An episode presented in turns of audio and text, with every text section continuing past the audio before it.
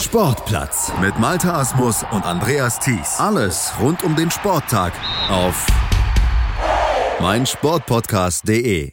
Der Futsal-Dienstag hier auf meinsportpodcast.de und wir blicken zurück auf die WM-Qualifikation, die erste Phase der WM-Qualifikation und die endete ja mit einem wirklich großen Erfolg für die deutsche Nationalmannschaft, mit dem größten Erfolg bisher dieser Nationalmannschaft in der noch jungen Geschichte. Die wurden nämlich Zweite in ihrer Vorrundengruppe in der ersten Phase der WM-Qualifikation. In Tiflis mussten sie ran, mussten sich letztlich nur den Georgiern, nur den Gastgebern beugen und Deutschland wurde Zweiter und konnte damit also auch die zweite Phase der WM-Qualifikation erreichen. Möglich gemacht hatte das am Ende ein Ausgleichstreffer gegen Israel im dritten und entscheidenden Spiel, neun Sekunden vor dem Ende. Wir blicken drauf auf diese Gruppe, auf diese Konstellation und auf den Rest der WM-Qualifikation mit unserem Experten von futsalgermany.de, mit Heinz-Peter Effing. Moin, Heinz-Peter. Moin, Malte. Ja, der größte Erfolg der deutschen Nationalmannschaft im Futsal. Ja, genau so kann man es beschreiben. Äh, sie mussten sehr lange auf diesen größten Erfolg warten, nämlich, wie du gerade schon sagst, bis neun Sekunden vor Ende des letzten Spiels. Aber es war dann auch verdient gegen Israel, die ja schon sehr, sehr aus einer sehr massiven Defensive sehr destruktiv gespielt haben, sehr extrem unattraktiv zum Anschauen. Die haben sich immer zurückgezogen in ihre eigene Hälfte und damit hat sich die deutsche Mannschaft im letzten Spiel ja dann auch schwer getan. Die Konstellation war ja so, ein Punkt reichte, um sich für die nächste Runde zu qualifizieren, weil man im Spiel zuvor nach der Auftaktniederlage gegen Georgien mit 1 zu 5, wo man am Ende chancenlos war, die Georgier sind einfach noch eine Nummer zu groß für die deutsche Auswahlmannschaft. Hatte man dann im zweiten Spiel Dänemark geschlagen mit 5 zu 2. Im letzten Jahr noch zwei Testspiele gegen Dänemark verloren. Diesmal das wichtige Pflichtspiel gegen Dänemark gewonnen. Mit 2-1 seiner gegen Dänemark dann zur Halbzeit geführt. Dann hat man kurz nach der Halbzeit, kurz vor der Halbzeit das Anschlusstor bekommen auf zum 2-1, kurz nach der Halbzeit den Ausgleich sich gefangen. Da schlug das Momentum mal so ein bisschen Richtung Dänemark aus. Aber am Ende haben sie es gut gemacht, haben das Ding mit 5-2 gewonnen, 4 2. Ein Empty Net Goal von Heinz hat dazu beigetragen, dass man dieses wichtige Spiel gegen Dänemark gewonnen hat und konnte man insofern aus eigener Kraft im letzten Spiel gegen Israel alles klar machen. Aber das war eben nicht so leicht, wie es vom Papier her hätte sein sollen, weil Israel schon die schlechteste Mannschaft vom Ranking in dieser Gruppe D. Wir haben den Deutschen das Leben schwer gemacht, waren extrem effizient nach vorne, haben also wenig Torschüsse kreiert, aber die waren fast alle drin. Und die Deutschen haben sehr viel mit ihrem Kopf zu tun gehabt, denke ich. So unter dem Motto, oh, jetzt haben wir es schon in der Hand, jetzt spielen wir gegen die vermeintlich schlechteste Mannschaft dieser Gruppe. Und die Israelis hatten ja selber noch die Chance, durch den Punkt, den sie gegen Dänemark geholt hatten in ihrem ersten Spiel, die nächste Runde zu erreichen mit einem Sieg. Ja, und die, der Kopf hat einfach eine entscheidende, eine große Rolle gespielt, aber Wittig hat dann dafür gesorgt, äh, dass, dass man die Dämonen oder die Kopfdämonen am Ende besiegt hat und dann auch verdient weitergekommen mhm. ist in dieser Gruppe. Wenn man nochmal auf so ein paar Zahlen in dieser Gruppe blickt, zum Beispiel Dänemark, Israel im ersten Spiel, äh, da sind die Tore in der 38. Minute innerhalb von 21 Sekunden gefallen. Israel hat insgesamt in drei Spielen bei dieser, in dieser WM-Qualifikationsvorrundengruppe nur acht Schüsse aufs Tor gebracht, also in allen drei Spielen. Und da haben sie dann insgesamt drei Tore mitgeschossen. Mhm. Die Effizienz ist also schon sehr hoch am Ende aber doch gut, dass so eine Mannschaft wie Israel, die sich wirklich nur hinten reingestellt hat, vor allen Dingen auch gegen die Deutschen, das Spiel habe ich jetzt gesehen, dann nicht weitergekommen ist, sondern Deutschland, die schon mehr fürs Spiel gemacht haben und am Ende dann äh, eben verdient diesen zweiten Platz erreicht haben mit vier Punkten und acht zu neun Toren und mit Sicherheit auch sehr erleichtert sind, dass sie sich jetzt aufmachen dürfen im Oktober Richtung Portugal. Da wird es dann natürlich deutlich härter noch als in der ersten Runde, aber überhaupt, dass diese erste Runde dann überstanden wurde, das gab es vorher ja noch nie und zeigt eben auch, dass die Arbeit an der deutschen Futsal-Nationalmannschaft, die so in den letzten zwei Jahren, drei Jahren dann auch geleistet wird, endlich auch Früchte trägt. Ja, absolut. Und man hat ja auch nicht so viele Möglichkeiten, sich in Pflichtspielen zu empfehlen. Die letzten Pflichtspiele liegen jetzt knapp zwei Jahre zurück. Da hat man übrigens die gleiche Bilanz erzielt. Das war EM-Qualifikation. Da war man auch in der Vierergruppe, hatte am Ende auch vier Punkte, hat zum Auftakt gegen Armenien verloren, dann gegen Lettland nach einer katastrophalen ersten Halbzeit eine sehr gute zweite Halbzeit gespielt, einen Punkt geholt. Der war dann aber zu wenig und im letzten Spiel Estland geschlagen mit 5 zu 4. Auch vier Punkte geholt. Damals ist man nicht weitergekommen. Der Modus ist mittlerweile ein bisschen entspannter. Der Gruppenzweite kommt eben auch weiter.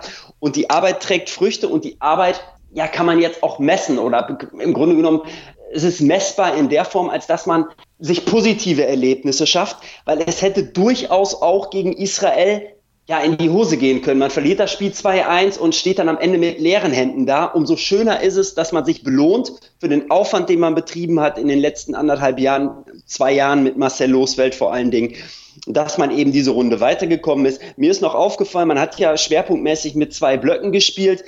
In diesem Spiel hat dann eher der Block mit Heinze und Wittig als Torschütze dafür gesorgt, dass man diesen Punkt, diesen, diesen notwendigen Punkt geholt hat. Das war eher der Block, der mir im Spiel gegen Israel mm, ja nicht ganz so gut gefallen hat, muss ich sagen. Mehr für Spiel gemacht haben, hat dann schon der Block mit Erdem, Söser, Meier und Saglam.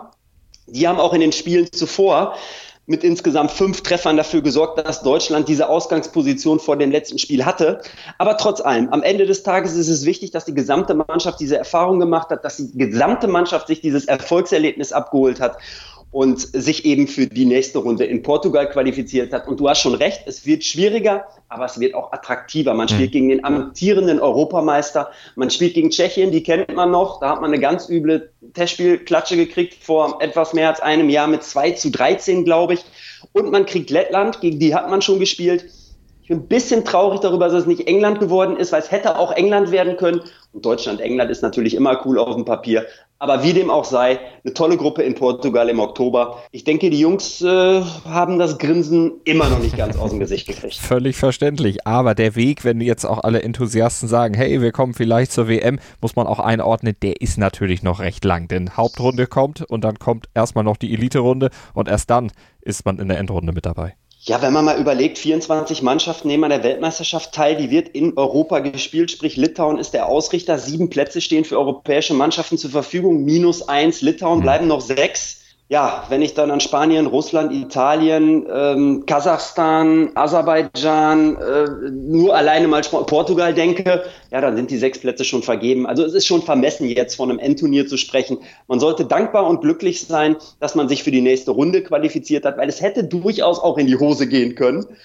Und insofern sollte man das jetzt einfach als positiv mitnehmen. Erfahrungen sammeln im Oktober und vielleicht zur nächsten Europameisterschaft ein Stück weit mehr mhm. angreifen, zumal da nicht nur zwölf, sondern 16 Mannschaften am Start sein werden. Also schrittweise aufbauen, das ist ja sowieso der Skredo vom Bundestrainer von Marcel Losfeld und seinen Jungs. Und dann den nächsten Schritt in Sachen Futsal unternehmen. Wir machen auch gleich den nächsten Schritt und gucken auf die weiteren Gruppen der WM-Qualifikation in Europa, denn die Gruppe D mit Deutschland in Georgien haben wir besprochen. Jetzt gucken wir gleich auf die weiteren Gruppen. Die aktuellsten Themen aus der Welt des Sports. Auf meinsportpodcast.de. Martin hat schon bewiesen, dass er alle möglichen Turniere gewinnen kann. Nur Golf. This is the final game of the 144th Open Championship. Auf meinsportpodcast.de. In dem Fall wollte ich mir das nicht nehmen lassen. Nur Golf. It says a lot about the European Tour and how far we've come over the years. Auf meinsportpodcast.de. Futsal-Dienstag auf meinsportpodcast.de und wir gehen die einzelnen Gruppen der WM-Qualifikation in Europa, die Gruppen der Vorrunde nochmal durchschauen. Zunächst auf die Gruppe A. Im Gastgeberland Lettland wurde sie ausgetragen. Die Letten, der Gastgeber also am Ende dann auch Gruppenerster. Sieben Punkte vor den Engländern, die folgen auf Platz zwei mit sechs Punkten. Dahinter Zypern und Gibraltar mit vier beziehungsweise null Punkten. Also Heinz-Peter, die Letten und die Engländer weiter. Ja, war vielleicht auch ein bisschen zu erwarten. Positiv überrascht haben mich die Zyprioten, die im ersten Spiel 0-0 gegen Lettland erreicht haben. Ähm, die Engländer haben letztlich ihre Quali klar gemacht mit ihrem zweiten Spiel. Da hat Webb neun Sekunden Neun Sekunden scheinen eine besondere Rolle gespielt zu haben in dieser WM-Qualifikationsvorrunde. Neun Sekunden vor Ende der Partie gegen Zypern zum 5 zu 4 getroffen. Damit waren die Engländer mit zwei Siegen schon mal durch. Um, am Ende gab es dann eine 1 zu 3 Niederlage noch zum, im abschließenden Gruppenspiel gegen, gegen Lettland. Ähm, ja, die grundsätzlich vom Papier her auch die stärkste Mannschaft in dieser Gruppe waren. Und äh, die Zyprioten haben sich im letzten Spiel nochmal den Frust von der Seele geschossen. Die Chance aufs Weiterkommen war auch für diese Mannschaft durchaus da mit dem 11 zu 0 gegen Gibraltar. Und Gibraltar, da hat Parker am Ende die Ehre gerettet, nämlich mit dem Tor gegen England mit 0 Punkten und 1 zu 24 Toren abgeschlagen letzter. Gleiches trifft mit allerdings ein paar Toren mehr auf Andorra in der Gruppe B zu. Die hatten am Ende 6 zu 15 Tore, aber natürlich dann auch 0 Punkte auf der Habenseite in der Gruppe B, die in Weißrussland ausgetragen wurden. Die Gastgeber mit 9 Punkten vorne, 3 Punkte vor dem zweiten, vor dem Kosovo und dritter die Norweger mit 3 Punkten.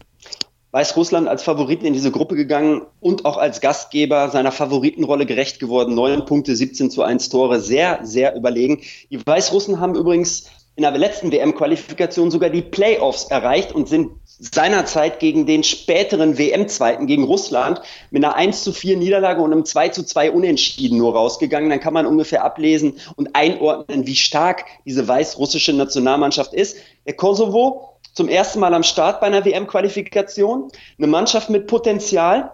Norwegen enttäuschend. Die waren bei der letzten WM-Qualifikation noch in der Hauptrunde. Das haben sie dieses Mal nicht geschafft. Ja, und Andorra, wie du gerade schon sagst, mit null Punkten und mehr oder weniger abgeschlagen am Tabellenende. Gegen Norwegen haben sie zur Halbzeit noch geführt im ersten Gruppenspiel, haben am Ende 5 zu 3 verloren. Aber das hat dann am Ende auch nicht mehr gereicht. Insofern ist bei den Nullpunkten geblieben von Anfang bis Ende. Gruppe C ausgetragen in Mazedonien. Mazedonien neun Punkte vor Albanien, sechs Punkte Griechenland Dritter und San Marino null Punkte. Ja, auch hier hat sich die favorisierte Mannschaft am Ende durchgesetzt. Die Albaner haben aber den Mazedoniern das Leben im letzten Spiel lange schwer gemacht, sind noch mit einer 2-1 Halbzeitführung aus der ersten Halbzeit rausgekommen, aber am Ende haben, hat der Gastgeber das Spiel noch gedreht und hat sich dann insofern die neun Punkte gesichert. Ähm, die gehen, die Mazedonier gehen jetzt in eine sehr homogene Gruppe 2 in der Hauptrunde mit der Ukraine, Slowenien und äh, dem Kosovo. Es hätte auch sein können, dass der Kosovo gegen Albanien in der Hauptrunde spielt ist natürlich auch immer ein brisantes Duell, wie wir wissen. Albanien geht mit dem zweiten Platz in die Gruppe 5 und hier gab es dann auch jemanden, der eine Ehre für ein Land gerettet hat, nämlich Moretti hat in diesem Fall die Ehre für San Marino gerettet. Er hat das einzige Tor geschossen. Mit äh, 0 Punkten und 1 zu 15 Toren ist man rausgegangen. Und die Griechen sicherlich ein bisschen enttäuscht. Sie haben im ersten Gruppenspiel gegen Mazedonien einen 3-0 Rückstand aufgeholt, einen 3-0 Pausenrückstand aufgeholt. Christewski für Mazedonien hat dann allerdings in der 39. und 40. Minute in diesem Gruppenspiel dafür gesorgt, dass Griechenland doch als Verlierer vom Platz gegangen ist. Und diese Niederlage hat dann am Ende Spuren hinterlassen und sie konnten das Ding eben nicht mehr drehen. Insofern Mazedonien und Albanien weiter. In der Gruppe E, die wurde in Schweden ausgespielt. Da haben die Schweden als Gastgeber den zweiten Platz geholt, den zweiten Quali-Platz sich also gesichert, sechs Punkte geholt hinter Belgien und vor Armenien mit drei Punkten und Malta mit null Punkten. Ein veritables Ergebnis für den Gastgeber, weil Armenien ist durchaus nicht zu unterschätzen. Die deutsche Mannschaft hat ja auch schon seine Erfahrungen mit Armenien gemacht, vielleicht ein bisschen überaltert mittlerweile, äh, diese Nationalmannschaft, aber trotz allem verfügt Armenien über eine gewisse Qualität im Futsal, aber die Schweden haben sich als Gastgeber durchgesetzt und den Grundstein dafür haben sie in Spiel 1 nämlich eben gegen Armenien gelegt. Belgien sicherlich die Übermannschaft in dieser Gruppe. Am Ende gab es nochmal ein richtiges Spektakel im letzten Spiel. Beide Mannschaften waren schon weiter, sowohl Schweden als auch Belgien. Ähm, es gab insgesamt 27 Schüsse aufs Tor der, der Belgier auf das Tor der Schweden und 19 der Schweden auf das Tor der Belgier. Endergebnis 8 zu 5. Sicherlich nochmal ein Leckerbissen für die Zuschauer. Die Belgier gehen jetzt Richtung Frankreich, sicherlich auch ein interessantes Duell, Belgien gegen Frankreich in der Hauptrunde. Und die Schweden machen sich auf den Weg nach Kroatien, Armenien und Malta fahren zurück nach Hause. Und wir gehen nach Bosnien-Herzegowina, wo die Gruppe F ausgespielt wurde. Bosnien-Herzegowina mit drei Siegen aus drei Spielen und neun Punkten. Klarer Tabellenführer, klarer Sieger dieser Gruppe vor der Schweiz. Die haben einmal gepatzt, kommen auf sechs Punkte, sind aber trotzdem qualifiziert für die Hauptrunde und auf Platz drei die Türkei mit drei Punkten und Schottland mit null Punkten. Eigentlich ein fast äh, ein Tabellenbild, was in den meisten Gruppen letztlich so kam ja, nahezu. Diese Gruppe fand ich jetzt vom Papier her auch die leichteste. Da war sicherlich Bosnien-Herzegowina am Start, ähm, auch die Übermannschaft in dieser Gruppe sehr deutlich durchgesetzt, wie du gerade schon sagst. Ähm, aber die Türkei, Schottland und die Schweiz gehören eher wirklich zum unteren Niveau, was Futsal in Europa angeht. Ähm, die Schotten hätten aber in, diesem, in dieser Gruppe fast ihren ersten Pflichtspielpunkt geholt gegen die Türkei. Da haben sie aber am Ende doch noch 4 zu 3 verloren. Und die Schweizer dürfen es dürfen sich bei Fascinetti bedanken. Der hat gegen die Türken alleine dreimal getroffen ähm, zum 3 zu 2 Sieg in ihrem zweiten Gruppenspiel, nachdem sie das erste Spiel gegen Bosnien mit 1 zu 7 verloren hatten. Ähm, die Schweiz hat, haben, die haben dann noch die Schotten geschlagen im letzten Gruppenspiel, direkt mit 4-0 zur Pause geführt, am Ende mit 4 zu 1 gewonnen. Da hat Fascinetti auch noch einmal getroffen. Also von daher die Schweizer sicherlich sehr glücklich und dankbar, dass sie in die nächste Runde einziehen dürfen. Die Türkei hat leider mal wieder enttäuscht. Die Schotten zahlen weiterhin Lehrgeld, aber ich glaube, da entwickelt sich so langsam aber sicher was. Aber historisch bedingt auf der Insel oder auf den Inseln sowohl Irland als auch ähm, oder Großbritannien insgesamt plus Irland dann eben, die übrigens gar keine Nationalmannschaft aktuell ins Rennen schicken, die Nordiren schon, aber eben die Iren nicht. Ähm, da ist die Entwicklung noch nicht so weit. Ähm, insofern zahlen sie immer mal wieder Lehrgeld und wie gerade schon gesagt, die Schweizer reisen auch nach Frankreich. Da geht's dann gegen Belgien. Ich weiß gar nicht, wer der vierte Gegner ist aktuell. Und ähm, die Türkei und die Schotten reisen nach Hause hm. und Bosnien-Herzegowina hat sich klar und sicher für die nächste Runde qualifiziert. Dann gucken wir, gucken wir auf die Gruppe G. In Bulgarien wurde sie ausgetragen und der Gastgeber, der bleibt zu Hause, denn das ist der einzige Gastgeber, der sich in dieser Vorrunde nicht qualifizieren konnte für die Hauptrunde. Die Bulgaren mit vier Punkten am Ende geschlagen, landen zwar vor Estland, die haben gar keinen Punkt, aber hinter Montenegro, die zwar auch vier Punkte hatten, am Ende aber auch das bessere Torverhältnis und die stehen auf Platz zwei hinter den Niederländern, die mit neun Punkten diese Gruppe klar diktiert haben, aber so ein bisschen bisschen, wenn man es mit den anderen Gruppensiegern vergleicht, mit Toren geizten. Ja, es war eine enge und unangenehme Gruppe, also nicht so leicht zu spielen, auch für die Niederländer nicht, die am Ende trotzdem mit neun Punkten dastehen, aber die mussten auch ein bisschen arbeiten für, für diese neun Punkte. Gegen Estland gab es nach einem 1 zu 1 zur Pause am Ende ein 4 zu 1. Ähm, gegen Montenegro gab es einen 4 zu 2 Sieg und äh, gegen Bulgarien am Ende ein klares ähm, und deutliches 6 zu 1. Die Holländer, vor allen Dingen Felsebur, hat insgesamt sechsmal getroffen. Das ein Spieler vom amtierenden holländischen Meister Hugo Kubo. Montenegro ja, hat am Ende vom besseren Torverhältnis profitiert. Die Bulgaren hätten sich gegen die Holländer vielleicht nicht ganz so viele einschenken lassen sollen im letzten Gruppenspiel. Insofern hat es nicht gereicht. Montenegro insofern qualifiziert. Aber auch die Esten, obwohl sie keinen Punkt geholt haben, haben letztlich eine einigermaßen Performance hingelegt. Gegen die Holländer zur Pause 0 zu 0 gehalten, zur Pause gegen Bulgarien sogar geführt, insgesamt sogar zweimal geführt, gegen Bulgarien am Ende nur knapp 3-2 verloren und gegen Montenegro zur Pause auch 0-0 gehalten, am Ende 0 zu 4. Hat dann eben nicht für einen Punkt gereicht. Insofern die Holländer am Ende souverän durch und Montenegro diesmal mit vier Punkten weiter. Vor, bei der letzten WM-Qualifikation in der Vorrunde hatte Montenegro übrigens auch mal vier Punkte geholt. Da haben sie sich nicht für die nächste Runde qualifiziert. Also jetzt hat es besser geklappt. Für die haben sie auch ein bisschen Glück vielleicht gehabt. In der Gruppe H hat sich dann der Gastgeber wieder durchgesetzt. Moldawien mit 23 zu 8 Toren und 9 Punkten. Klarer Gruppensieger vor Finnland. Die kommen auf 6 Punkte. Wales ist Dritter mit 3 Punkten. Und Nordirland, die von dir vorhin ja schon angesprochen wurden, mit 0 Punkten. Ganz am Ende. Genau da fange ich dann auch diesmal an. Nordirland mit den ersten Pflichtspielen in Europa, was Qualifikationswettbewerbe angeht, zahlen auch Lehrgeld, ebenso wie die Schotten, wie gerade schon angesprochen, haben ein Home Nations Match gehabt in dieser Gruppe gegen Wales. Es gibt ja immer dieses Home Nations Turnier mit Schottland, Wales, England und Nordirland im Futsal, wird einmal im Jahr gespielt. Ähm, in diesem Fall konnten sie sich in einer WM-Qualifikationsgruppe messen. Die Waliser haben sich durchgesetzt, knapp mit 3 zu 2, also die Nordiren haarscharf am ersten Pflichtspielpunkt vorbei. Am Ende hat es aber lange nicht für einen der ersten beiden Plätze gereicht. Da waren dann doch die Mannschaften aus Finnland und Moldawien die tonangebenden Mannschaften in, diesem, in dieser Gruppe. Moldawien hat sich am Ende als Gastgeber im letzten Spiel durch ein 2 zu 1 gegen Finnland den Gruppensieg geholt.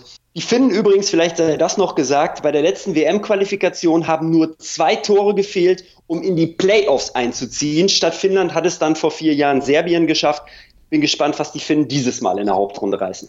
Das werden wir natürlich alles überprüfen und den Weg der Mannschaften zur WM und natürlich auch den weiteren Weg der deutschen Futsal-Nationalmannschaft weiterverfolgen hier bei uns am Futsal-Dienstag auf meinsportpodcast.de. Hans-Peter Effing, vielen Dank. Ich danke dir, Malte. Sportplatz mit Malte Asmus und Andreas Thies. Alles rund um den Sporttag auf meinsportpodcast.de. Wir klingen nicht nur gut, wenn wir direkt am Spielfeldrand stehen. Die Adler Mannheim bleiben der Tabellenführer in der deutschen Eishockeyliga. Oder direkt von der Schanze berichten. Wir haben einen spannenden ersten Durchgang gesehen. Bei den Springern Kamil Stoch führt vor Zielen Bartol. Wir sehen dabei auch noch gut aus. Borgia Sauerland ist offizieller Ausstatter von meinsportpodcast.de. Borgia Sauerland. Berufsbekleidung, Arbeitsschutz und mehr auf borgia-sauerland.de.